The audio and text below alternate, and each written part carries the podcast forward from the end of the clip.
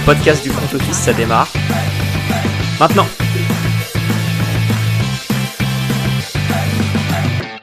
Salut à tous et bienvenue dans un nouvel épisode du front office. On continue les bilans et c'est au tour des Jaguars. Je suis avec Alex. Salut Alex. Salut Jérôme, salut à tous.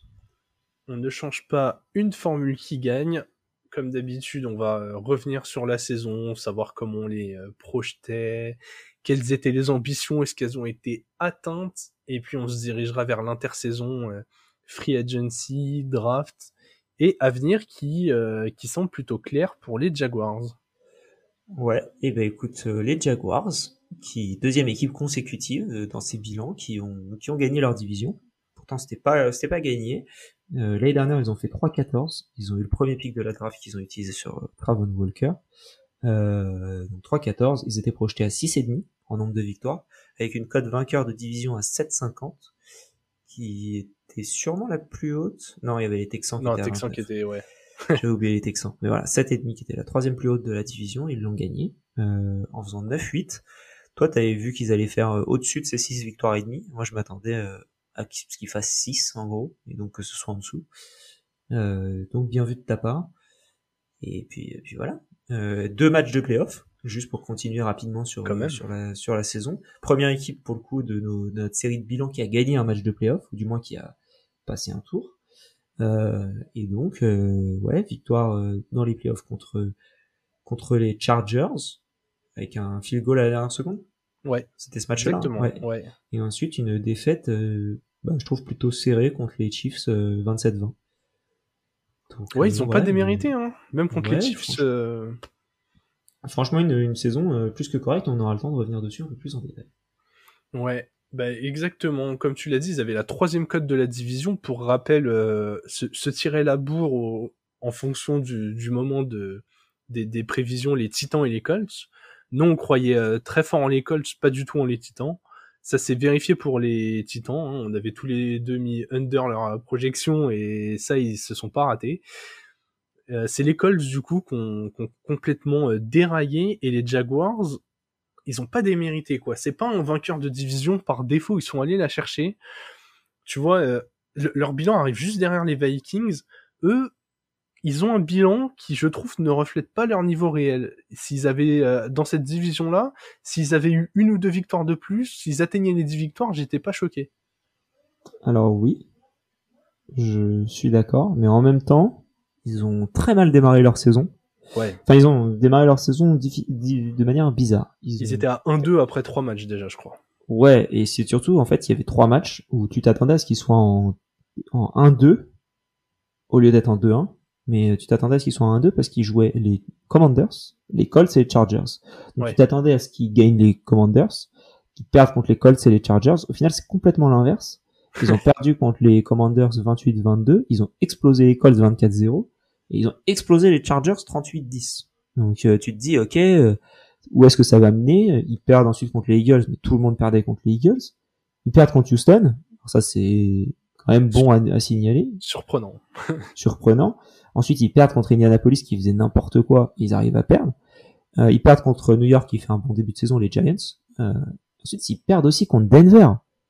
En fait, c'était ultra irrégulier avant la bye, parce qu'en gros, avant la bye, ils sont en 3-7 avant leur bye. Et ensuite, c'est euh, du coup, c'est 6-1 après la bye, avec des victoires contre Baltimore, les Titans, les Cowboys, les Jets, les Texans et les Titans, avec une finale de, division d'ailleurs euh, contre les, Titans, qui s'en sont très bien sortis en deuxième partie de saison. Mais c'est vrai que c'était assez difficile la, première partie de saison, et je trouve que ça annonce de bonnes choses pour l'avenir, que ce soit dans ce sens, et pas dans l'autre sens comme leurs compères de division, les Titans, ou même les Dolphins comme ils ont fait en fin de saison. Je trouve que là, euh, c'est un assez bon euh, euh, indicateur du travail de Doug Peterson, qui était euh, Pederson, d'ailleurs, pardon, qui était un, un candidat jusqu'au bout au titre de coach de l'année. Et je pense que il y a une explication qui est assez nette pour moi et qui est, comme tu l'as dit, un, un, un bon signe pour eux. Faut se rappeler que l'été dernier, pour recontextualiser, enfin l'intersaison dernière, ils ont investi sur énormément de joueurs et d'ailleurs on a un mea culpa à faire. On a défoncé le contrat de Christian Kirk qui même aujourd'hui est encore élevé, hein. mais la saison qu'il a fait en receveur 1 pour Trevor Lawrence, elle est quand même très belle. Et en fait, les Jaguars, leur plan, il, était clair. Ils ont très légèrement surpayé les joueurs, mais ils avaient une bonne raison de le faire. Ils avaient besoin de vérifier que Trevor Lawrence était bien leur avenir. Et pour ça, ils ont fait ce qui était très logique. Ils lui ont donné des armes, ils lui ont dit, tu as fait une saison rookie avec un coach qui était horrible, mais chez horrible. Il lui faisait lancer 60 passes par match. Moi, j'ai toujours été un, gros euh, believer en, en, Trevor Lawrence, mais sa saison rookie, elle était affreuse parce qu'il avait pas de cible, un coach ultra mauvais, il y avait aucun plan de jeu. Et là, clairement, on est allé le voir, on lui a dit voilà, tu as des cibles, et cette année, il en avait, tu as des cibles, tu as un jeu au sol, on te met un coach qui a déjà gagné en NFL, prouve-nous que tu peux mener une équipe. Et je trouve que la réponse, euh, écoute, c'est moi, c'est un grand A+ pour Trevor Lawrence cette saison. Déjà, il a été bon dans le jeu, mais en plus, j'ai eu l'impression de voir un leader. Je... Ah oui, clairement, c'est un glow-up cette année de, de Trevor Lawrence. Euh, il a changé son shampoing, visiblement. Beaucoup plus classe euh, quand il retire le casque, qui secoue ses cheveux luisants de Prince Charmant dans Shrek. Euh, mais, en tout cas, euh, ouais, super, super travail de l'équipe. C'est une équipe où euh, les Jaguars avaient envie de les voir jouer, alors que l'année dernière, c'était loin d'être le cas. Euh, voilà, tu passes de, de, premier pick de draft à 25e. Rien que déjà ça se travaille, enfin deux fois premier tour, hein. deux fois premier pick, pardon, à 25e en ayant gagné ta division et en gagnant un match de playoff contre toujours le doute de ce match de playoff bah, contre les Chargers. ouais, Chargers, ouais. Oui, c'était la bataille des chevelus. C'est ça la deuxième, la deuxième de la saison, vu que tous les premiers matchs de playoff étaient des, des, revanches de saison régulière. On avait fait le, point en preview de semaine 3 de la bataille des cheveux. Ça date. mais, euh, mais voilà, c'est vrai que c'était un beau, euh, beau parcours de, de, de cette franchise. C'est vrai que euh, Travis Etienne a réussi à prendre un rôle qu'on attendait. Bah, L'année dernière, malheureusement, il s'était blessé avant le début de la saison. ouais, et offensivement, ils étaient très bons. Défensivement, ils tenaient la baraque ils vont, je pense, euh, ils vont essayer de s'améliorer encore à l'intersaison. Ils auront des quelques choix de draft, on, va en revenir. Pas trop de salary cap. bon après, encore une fois, le salary cap est un, outil euh, qu'on ne maîtrise pas assez.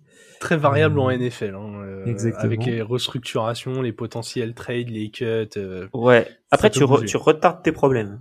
En fait, c'est ça le, le, seul truc du salary cap, c'est que voilà, tu peux tu peux décaler tes problèmes et à la fin tout s'empile et euh, c'est la procrastination mis euh, mis euh, mis sur un bout de papier. et spoiler, les, les Saints procrastinent beaucoup et là ils sont en train de bouffer ça, mais mais voilà, c'est vrai que en tout cas les, les Jaguars ils ont mis beaucoup d'argent la saison dernière, mais ils ont quand même ils sont pas si dans le, dans, le, dans, le, dans la panade que ça, je trouve, cette, cette intersaison.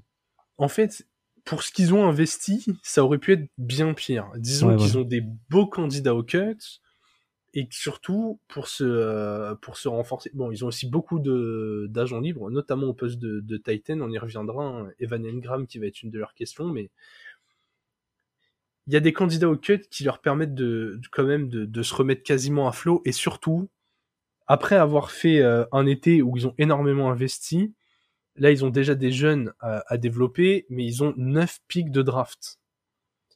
C'est, je crois que c'est leur plus gros total depuis 15 ans. Ils ont 9 pics de draft, euh, donc ils ont euh, les 7 classiques, et ils ont doublon du quatrième, doublon du sixième.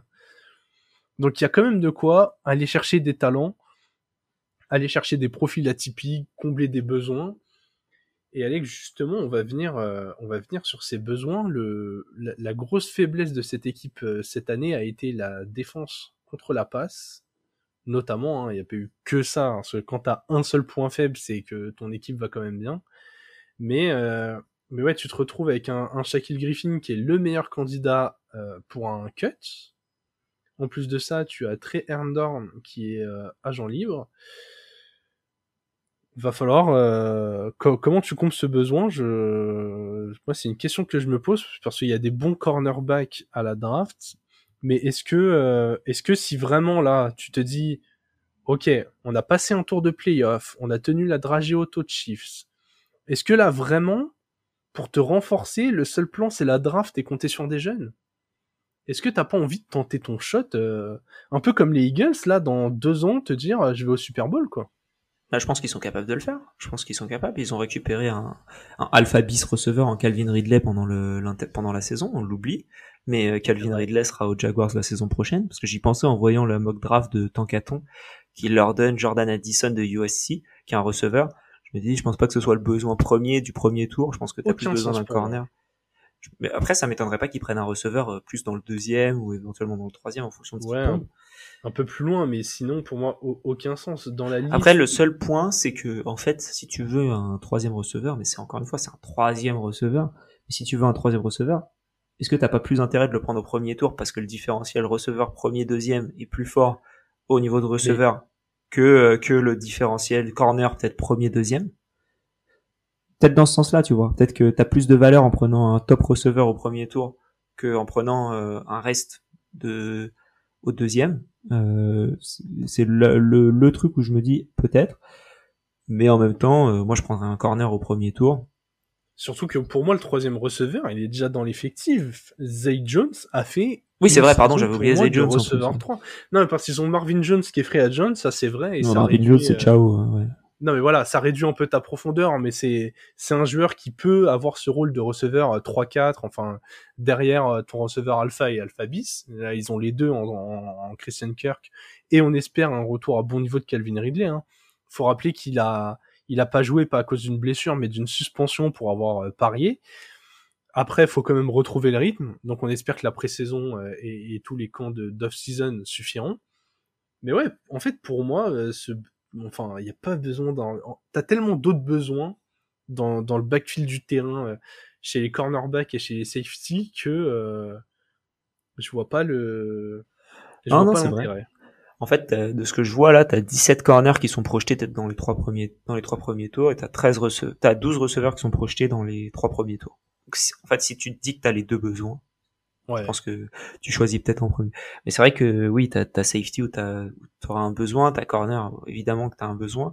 Je pense qu'ils peuvent aussi améliorer leur ligne offensive encore pour, donner un peu plus de temps à tout le monde, euh, notamment bah, à Laurence de Trevor Lawrence de, de, de lancer, de même d'improviser quoi. Parce que plus t'as de temps pour pour réfléchir, plus tu peux improviser et faire des plays euh, pour enfin voir autre chose que Patrick Mahomes sur les chaînes de la NFL, ça pourrait être sympathique. Mais euh, mais ouais, je pense que receveur c'est un c'est pas nécessairement un besoin, même si c'est un truc qui est annoncé partout. Et euh, mais ouais, corner safety, euh, c'est vraiment vraiment le truc numéro un. Après, euh, t'es pas loin de te dire est-ce qu'on fait pas best player available partout? Et on voit ce que ça donne. Hein, euh, je crois aussi que ça pourrait faire pas ça pourrait pas faire de mal de prendre un, un QB au 6 7 tour. Ouais, il y a pas de, de doublure. J'ai pas l'impression qu'il y ait une doublure, ouais. Donc, euh... CJ Bettard et euh, étage en libre aussi. CJ Bettard, euh, j'ai l'impression qu'il est dans chaque équipe, lui. C'est incroyable. mais c'est qu'en fait, t'as as, as, un pool de, de QB qui sont numéro 2 tout le temps, mais ils sont numéro 2 partout. Genre lui, Blaine Gabert. Euh, voilà. Exactement. Ils vont d'une équipe à l'autre. On... Comment il s'appelle le, le, le, backup des, des, des Cards qui a joué des matchs là? Oui. Cette année. Euh, McCoy.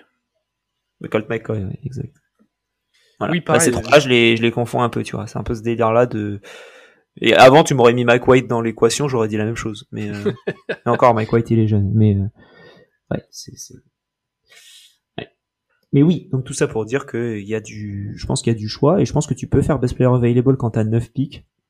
Après, c'est toujours bien de répondre à tes besoins avec tes deux, au moins tes deux premiers. Ouais, je suis d'accord. Euh, il, faut, il faut un cornerback en 1. Pour moi, si le premier choix n'est pas Sauf ça, ça dépend comment la draft se place. Ouais. En fait, pour moi, le seul moyen de pas prendre un cornerback là, c'est que à la free agency, euh, t'as as ciblé un mec, ou bien t'as une équipe qui reconstruit. On parle beaucoup d'un départ de Jalen Ramsey, par exemple. Ça serait marrant qu'il revienne. Non, mais voilà, est-ce que euh, si, euh, si est-ce qu'il pourrait réussir à le convaincre en lui disant, écoute, euh, tu connais la maison, Darius Williams de l'autre côté en plus, avec qui il a déjà joué. nous, vraiment, la pièce qui nous manque, c'est toi pour contenir les Pat Moms, les Josh Allen, les euh, Justin Herbert et, autres euh, Joe Burrow monstrueux de l'AFC.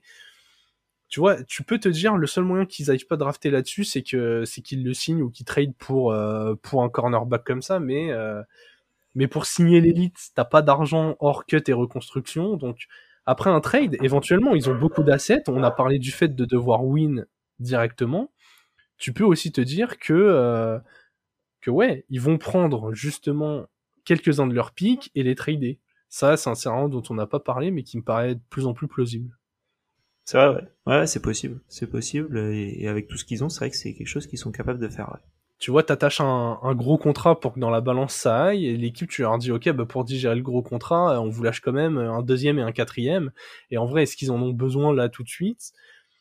Quand tu quand t'as un groupe déjà jeune, moi j'ai l'impression que les Jaguars, quand tu vois la gueule de la division, ils peuvent se dire, la division est à nous vraiment, pour moi, t'as pas de concurrent là tout de suite. Les Colts, allez, ils ont encore des bons joueurs, ils ont peut-être encore eu un ou deux ans de, de fenêtre, mais on n'est pas sûr. Les Titans, c'est fini, et les Texans, c'est pas encore. J'aime bien leur construction, mais je pense que les Texans, l'année prochaine, ce sera encore mauvais.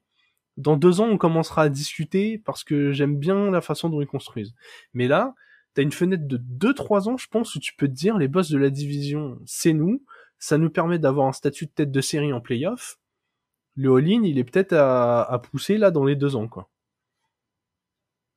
Ouais, ouais, ouais c'est possible. J'étais en train de regarder un peu les, les si c'était possible de, de faire Jalen Ramsey. Je pense que c'est un peu, en tout cas au niveau de. Mais c'est le nom qui me venait en tête. Euh. Non, non, mais en fait, euh, c'est plus au niveau du. Je, regardais ce qui s'était barré en mauvais termes, mais oui, mais c'était avec euh, surtout le, le coach et un peu le le le, front office de manière générale, mais pas les seuls qui sont encore là, c'est les c'est les patrons, les, les, propriétaires là, ceux qui, euh, euh, enfin les propriétaires, les cannes. Et eux, ils avaient pas trop de problèmes avec lui, mais après, oui, c'est vrai que financièrement, ça s'annonce compliqué. Mais, mais donc voilà, éthiquement parlant, on va dire c'est possible. En tout cas, Alex, je te pose la question quasi habituelle, et je vais quand même te donner des choix pour orienter un peu. En tant que GM, que, que fais-tu? Alors, est-ce que tu, euh, tu te dis mon groupe est jeune, j'ai encore le temps de grandir et du coup, euh, sachant que t'as pas énormément d'argent de libre, même si tu restructures, cut, transfert, on sait que tu auras pas d'énormes signatures. Donc, est-ce que tu te dis bah écoute, je draft comme t'as dit, je comble les besoins et après best pick available et on y va, on continue de faire grandir l'équipe, euh, on voit si Calvin Ridley ça suffit, si si les deux trois picks suffisent à améliorer l'équipe. Ou est-ce que tu te dis bah, exactement euh, ce que j'avançais juste avant. On fait comme les Eagles, on voit qu'on a notre gars, on commence le all-in euh, maintenant. Là, le all-in, c'est en deux ans, c'est euh, c'est ok. Pat Mahomes, Joe Burrow, même pas peur, on y va, on leur rentre dedans quoi. Bah, ce qui est ouf avec les Eagles, c'est que pour moi, ils ont, je suis même pas sûr qu'ils se disaient on a notre gars. Ils se disaient on va voir si on a notre gars et on lui met plein d'armes autour. C'est un peu différent, je trouve, que que les que les, Après, que les Jaguars. Fait confiance quand même à Jalen. Ouais, ouais, bien sûr. Ouais, t'as raison. Je, suis d'accord avec toi que je pense qu'ils avaient moins de croyance en Jalen Hurts que les Jaguars en ont pour Trevor Lawrence. Ouais, je pense qu'ils se disaient, euh, en fait, si on gagne pas en mettant tout ça autour de Jalen Hurts, il nous faut quelqu'un d'autre. Oui. Alors que là, malheureusement, ils l'ont pas prolongé avant, ils pouvaient pas, de toute manière. ouais. Il va prendre 50 millions par an de Jalen Hurts. on aura le temps d'en parler avec notre avant-dernier épisode euh, le 28 février. Donc, euh, donc voilà. Et, et comment? Mais oui, pour les, pour les Jaguars, en tout cas, si je suis eux, bah, je prends euh, Best Player Available. Pour moi, je gagne pas cette année. Donc, euh, je prends pas nécessairement un receveur euh, avec la avec ces tours de draft que j'ai là, ou alors j'en prends au quatrième tour avec un de mes deux quatrièmes, en essayant de faire des des moves, euh, tu sais. Euh, je descends un tout petit peu, je descends de 3-4 pics au quatrième pour récupérer autre chose les années suivantes. En fait, je, vu que j'ai du choix, je pense que je trade down beaucoup et je récupère des assets pour les années à venir aussi, tout en essayant de, garder le, de garder le même nombre de pics. Ouais, je vois ce que tu veux dire. Je descends de 2-3 pics partout. Ouais, ouais, si je peux. Pas au premier tour. Même si s'il y a une offre, par contre, je le fais. Enfin, ça dépend de l'offre. Mais si je descends de 3-4 pics parce qu'il y a un mec qui veut absolument, euh, il y a un mec, un, front office qui veut absolument, je sais pas, bah justement, imagine Bijan il tombe, euh, et t'as les Bills qui veulent piquer avant les Giants qui, tu vois, tu peux avoir un scénario comme ça. Ouais, non, non, ouais. ouais je vois ce que enfin, après, les, les Bills, c'est peut-être un mauvais exemple, hein, mais, euh, mais en tout cas, on se comprend. Hein, une équipe qui a envie de monter euh, devant, euh, devant une autre, je descends, j'hésite pas, et je prends des, je prends des assets les années d'après, parce que je pense que au niveau corner, t'es assez bien à ce niveau-là. En, fait, entre le, la fin du premier et le début du deuxième, t'en as trois, quatre qui sont annoncés. Euh, enfin, t'en as quatre qui sont annoncés à ce niveau-là. Et je sais pas si le, je les ai pas tous vus jouer du tout, loin de là. Euh, on n'est pas spécialiste NCA, mais j'ai l'impression que le, différentiel est pas extrêmement fort. J'ai l'impression qu'il y a des très bons corners en haut de la draft, notamment euh, euh Christian Gonzalez là qui est annoncé en 6. J'étais surpris, j'avais jamais vu son nom, il, il est là. Et euh, et comment? Mais, mais c'est vrai qu'après plus bas, un peu un peu moins de différentiel. Donc euh, voilà, tant qu'à faire, prendre best player available, récupérer des assets pour les années à venir et tenter de faire un faire un all-in plutôt en 2024. En tout cas, c'est comme ça que je vois les choses. Quitte à euh, jeopardize, tu vois, le, ouais. euh, je sais plus comment on dit, mais cannibaliser limite mon avenir euh, de pic et de, de front office et de, de de pic et de cap space si je peux pour récupérer un autre joueur plutôt bon qui peut me faire euh, faire une différence encore plus. Ah, moi, je suis d'accord. Après, ça se trouve, notre avis, c'est vraiment une équipe où la vie pourrait être différente au moment où on fera les prévus de la saison prochaine. C'est vraiment si, euh, je sais pas, t'arrives à signer ce cornerback vétéran euh, qui prend pas trop d'oseille, que autour t'as fait les bons cuts, les bonnes restructurations et que le mec est vraiment game changer. Là, tu peux avoir une bonne surprise. Mais je pense aussi que cette équipe, elle aura, ouais, avec la jeunesse du côté de la défense, besoin d'un an de vécu en plus ensemble. Et vraiment, si ça clique bien, euh, est-ce qu'on est d'accord, Alex, pour dire que les Jaguars, c'est un des projets les plus excitants à suivre sur les trois prochaines années? Oui. Oui, oui, eux, les Eagles. J'aimerais bien voir un Super Bowl comme ça dans les années à venir.